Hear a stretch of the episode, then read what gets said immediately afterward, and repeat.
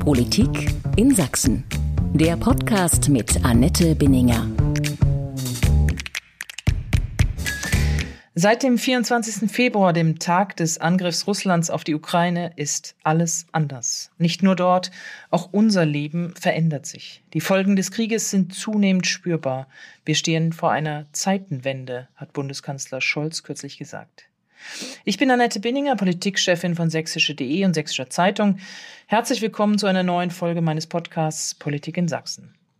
Mein heutiger Gast ist 1932 in Dresden geboren. Gerhard Baum hat die schweren Bombennächte als Kind miterlebt. Baum ist FDP-Urgestein, prägte in verschiedenen Funktionen die 70 und 70er und 80er Jahre der Bundesrepublik Deutschland, damals noch West allein. Der Jurist hatte als Bundesinnenminister vor allem mit der Bedrohung durch die RAF-Terroristen zu kämpfen. Doch seit Beginn des Krieges in der Ukraine ist der heute 89-Jährige so aktiv wie lange nicht mehr und mischt sich sehr, sehr munter in die Debatte ein. Herzlich willkommen, Herr Baum. Ich freue mich, dass wir uns heute per Videoschalte hier treffen. herzlichen Gruß nach Dresden. Herr Baum, Sie sind in Dresden geboren und aufgewachsen, haben die schweren Bombennächte im Februar 1945 hier auch miterlebt. Haben Sie die Bilder und Erlebnisse von damals wieder eingeholt, als der Krieg in der Ukraine begonnen hat? Ja, es sind meine Kriegsbilder. Die waren schon da mit Aleppo. Verstehen Sie, diese zerstörte Stadt erinnerte mich an Dresden. Aber ich habe die unmittelbare Erfahrung der Bombennacht. Es war ja eine schreckliche Bombennacht. Und für uns war das so äh, eine, ein, ein Schock, weil wir dachten, wir bleiben verschont. Nicht? Es war Februar 45, kurz vor Kriegsende. Und dann ist in einer Nacht alles zerstört worden in zwei Angriffswellen und wir waren im Keller am Münchner Platz dann in unserem Haus und das Haus wankte und äh, fing an zu brennen. Eine, eine äh, Sprengbombe explodierte auf der Hübner Straße. Die, die, die Kellerbalken wankten. Wir hatten Todesangst und dann, als es zu Ende war, gingen wir raus. Alles stand in Flammen ringsumherum. Wir standen, meine Mutter und meine Geschwister mit, mit unseren drei Koffern. Man hatte immer Koffer gepackt damals, die man für alle Fälle hatte, standen da in diesem Flammenmeer und äh, waren fassungslos. Also für mich brach eine Welt zusammen. Und das äh, wissen Sie, ich bin mal im Haupt, vor dem Hauptbahnhof in eine Straßenbahn gestiegen zum Münchner Platz und hatte keinen Fahrschein. Ein paar Tage vorher, da musste ich, wurde ich also, glaube ich, Strafe zahlen. Und dann habe ich vor dem Hauptbahnhof in den Straßenbahnen, in den ausgebrannten Straßenbahnen die Leichen gesehen. Also dieser Schock aus der Normalität mitten in einen Krieg gestoßen zu werden, das ist bei mir lebendig. Und deshalb habe ich auch eine, eine besondere Beziehung jetzt zu dem Krieg in der Ukraine, mhm. zumal mein Großvater väterlicherseits in Charkow geboren ist und meine Mutter in Russ in Moskau. Ich habe also russische Wurzeln, liebe mhm. die Russen und ja. äh, aber nicht Putin natürlich. Mhm. Sie waren damals 13 Jahre alt, ähm, kann man sich zurückrechnen. Was bedeutet Krieg? Das Leben in Bunkern, die Angst für ein Kind. Und was denken Sie, wenn Sie heute im Fernsehen die Gesichter der vielen Kinder sehen, ob in Charkiw, in Kiew, in Lviv oder wo auch immer? Also es ist eine, Sie sehen in den Gesichtern, in den Gesichtern eine Fassungslosigkeit. Ich habe das gar nicht erfasst. Ich habe das überhaupt nicht begriffen. Ja, ich habe nur begriffen, hier ist was zu Ende. Flüchtlinge aus Dresden in langen Kolonnen niedergeschlagen mit Leiterwagen oder mit Rucksäcken auf der Flucht. Erfassungslos. Ich habe überhaupt kein, kein, konnte mir gar nicht vorstellen, dass das, was das für mich, meine Familie, meine Mutter bedeutete.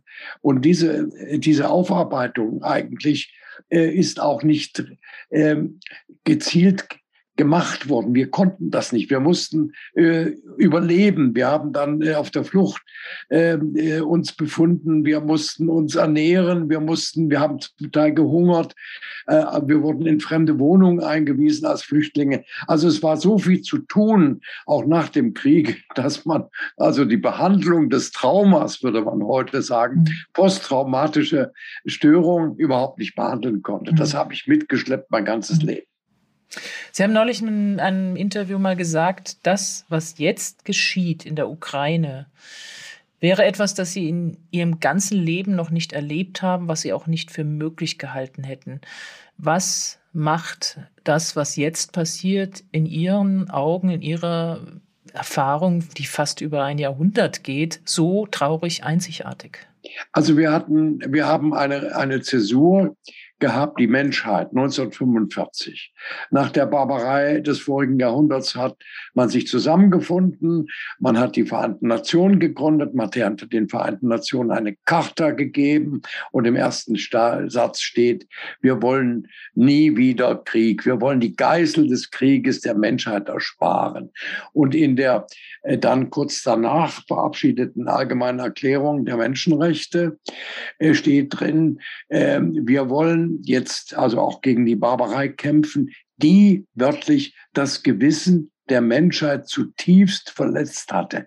Dieser Satz hat mich sehr beeindruckt und beeindruckt mich auch jetzt, denn auch jetzt wird das Gewissen der Menschheit zutiefst verletzt und es ist in der Tat ein tiefer Eingriff in das System des Völkerrechts, äh, das die, Welt, die Welt die Werteordnung des Weltes bei allen Anfechtungen äh, seit 1945 bestimmt hat. Diese Zäsur ist da.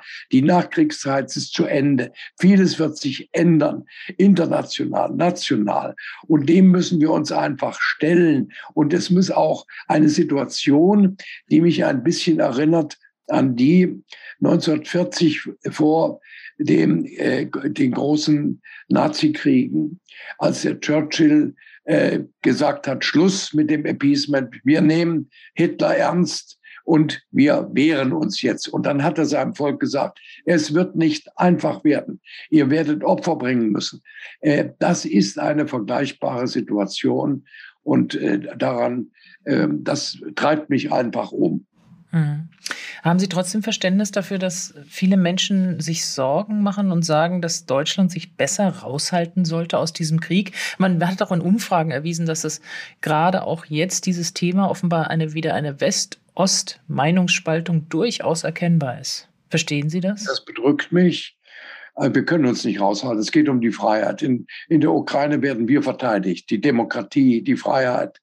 Und das müssen wir begreifen. Also ich sage es mal ganz provokativ.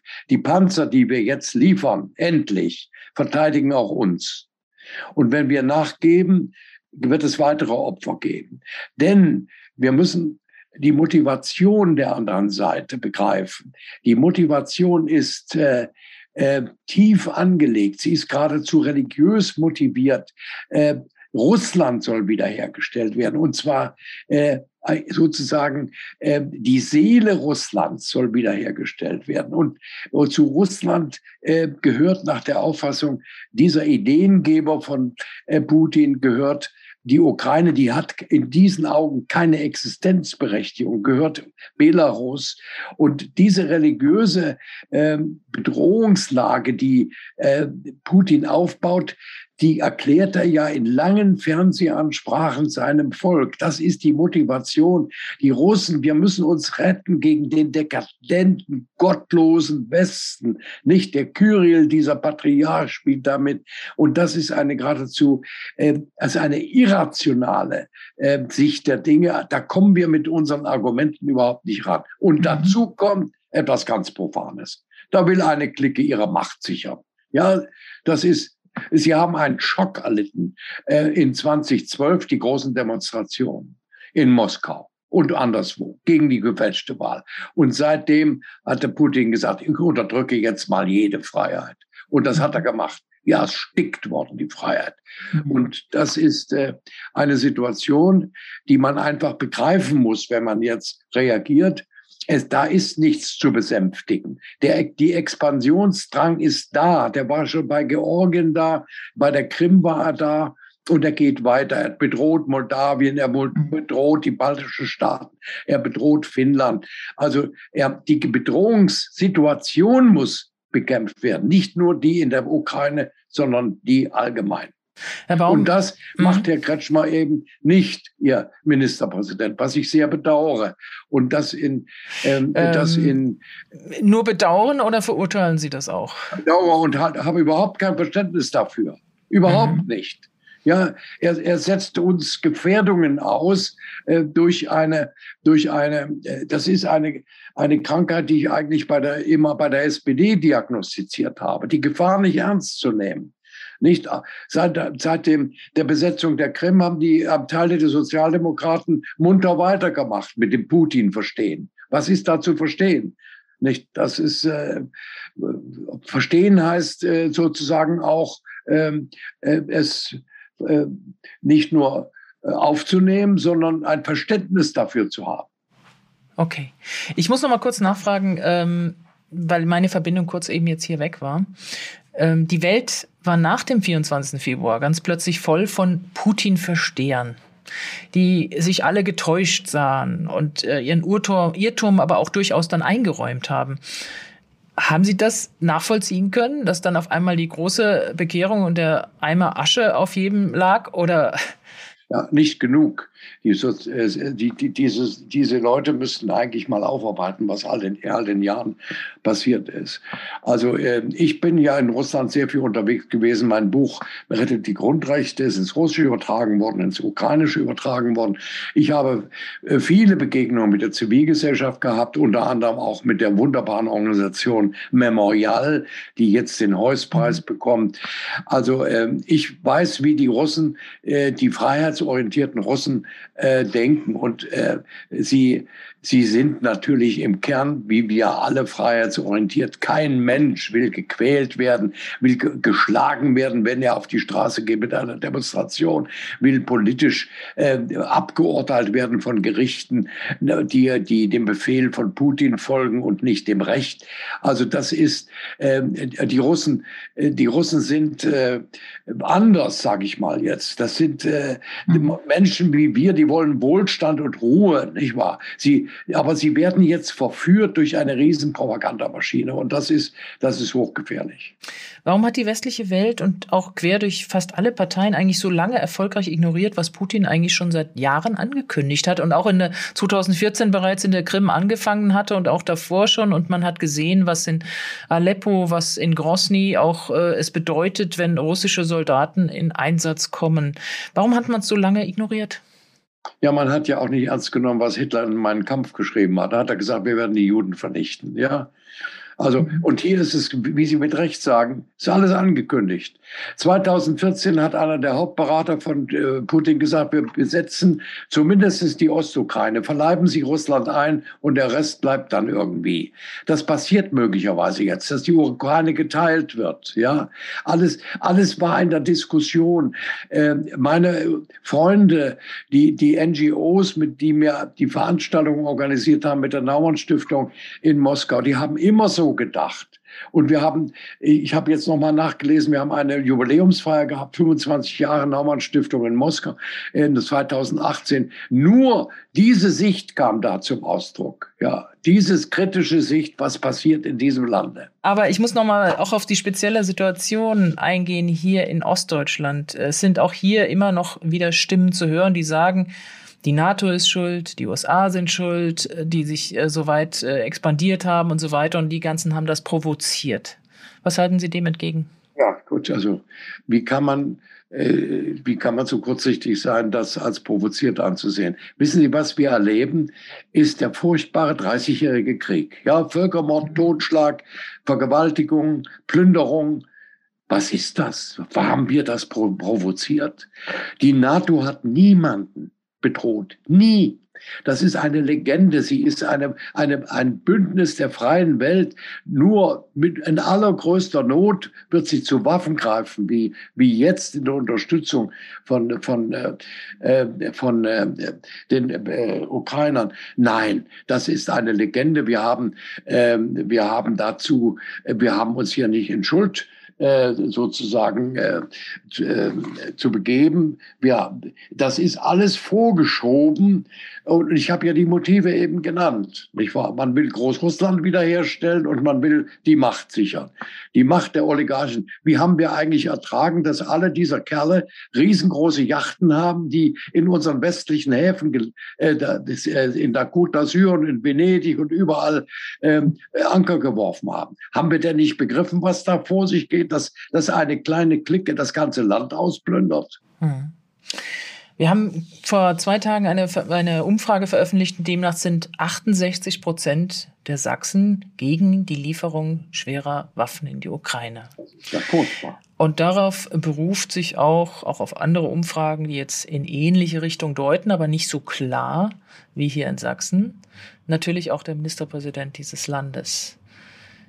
Sollte man darauf Rücksicht nehmen? Nein, man muss, man muss ganz klar sagen, wer jetzt den Ukrainern äh, sozusagen vorschreiben will, wie sie sich verteidigen, angeblich um sie vor Leid zu bewahren, was ist das für eine Haltung? Ich habe eher das Gefühl, wir wollen uns vor Leid bewahren. Da wird gesagt, da wird mit einem Atomkrieg gedroht. Na, sollen wir dann aufhören, bei jeder Grenzüberschreitung, bei jeder Überschreitung des Rechts, bei jedem Vertragsbruch vor dem Atomkrieg zu zittern? Dann sind wir am Ende. Nicht, das müssen wir, das müssen wir aushalten. Und wenn, wenn er taktische Atomwaffen einsetzt in der Ukraine, wenn er Kernkraftwerke beschießt, was er gemacht hat, die russischen Truppen haben Arbeit, das ein großes Kernkraftwerk, das in Betrieb ist, beschossen, gezielt beschossen. Wenn er das macht, wird er schlimme Folgen tragen müssen. Dann wird die andere Atommacht, Russ, äh, die USA, Russland nicht äh, sozusagen äh, unerwidert äh, stehen lassen. Also ich habe überhaupt kein Verständnis, dass sich Leute, die hier fröhlich im Biergarten sitzen, sagen, na verteidigt euch mal schön, aber Waffen, schwere Waffen geben wir, geben wir euch nicht. Ich habe Kontakt mit einer Frau mit zwei kleinen Kindern. Der Mann ist äh, Anwalt in, äh, in der Ukraine. Er ist jetzt dort im Krieg. Er ist kein Soldat. Er ist einfach im Krieg und verteidigt sein Land. Soll ich dem sagen, ja, aber die Waffen, die du brauchst, kriegst du nicht. Ja, wir wollen dich vor Leid bewahren. Was ist das für eine zynische Position? Und das, ich, ich erwarte von einem führenden Politiker, dass er Einfluss nimmt auf die öffentliche Meinung und ihr nicht nachgibt. Das war nochmal eine Anmerkung zu Michael Kretschmer, nehme ich an, ja. der auch gesagt hatte, man müsse eher versuchen, den Frieden zu erzwingen. Wie kann man denn überhaupt, die Formulierung ist schon erstaunlich, wie kann es überhaupt Frieden geben in diesem Land, der kein fauler Frieden ist, Herr Baum? Ja, also das ist sehr, ich kann mir das jetzt im Grunde gar nicht mhm. vorstellen. Ich kann mir auch nicht vorstellen, dass man mit Putin einen tragfähigen Vertrag macht. Er hat alle Verträge gebrochen, alle. Und zynisch und er hat gelogen und hat gesagt, mein Ziel, Großrussland herzustellen, ist so groß, dass ich auch lügen darf. Ja. Also diese, diese Mission, die der Mann erfüllt, die muss man, die muss man wirklich als ernste Gefahr ansehen. Und äh, ich kann, wie das ausgeht, weiß ich nicht. Aber ich möchte eines nicht, dass wir den Ukrainern vorschreiben, wie sie künftig leben, was sie akzeptieren als Frieden. Es gibt eine fatale Neigung der Deutschen, auch bei den Sozialdemokraten, eine lange Zeit, ich habe das ja miterlebt, über die Osteuropäer und jetzt auch über die freien Staaten, äh, also über die Ukraine hinweg mit Russland zu verhandeln, ja, und die Interessen gar nicht wahrzunehmen, die die anderen haben. Das ist eine fatale Neigung. Sehen Sie, wir haben in Helsinki, gab es eine 1975 einen, einen Friedensprozess mit, mit Brezhnev. Und äh, der hat eine Wirkung erzielt. Das ist das Protokoll von Helsinki hat nämlich auch die Menschenrechte einbezogen. Und dann entstand Solidarność in Polen, ein leidvoller Weg, aber erfolgreich. Was hat, die deutschen Sozialdemokraten haben das nicht wahrgenommen. Genscher hat das immer kritisiert, dass, dass sie praktisch nicht wahrgenommen haben, was in den Völkern Osteuropas los ist. Sie haben, glaubten, sie müssten immer mit dem Chef verhandeln. Eine Arroganz, die ich nicht verstehe. Hm. Für mich ist eine Frage nochmal, sie auch die Schlüsselfrage ist, äh, wie wir auch mit diesem Krieg umgehen. Die stelle ich Ihnen extra. Sie sind ein, ein Urgestein der Liberalen, Herr Baum.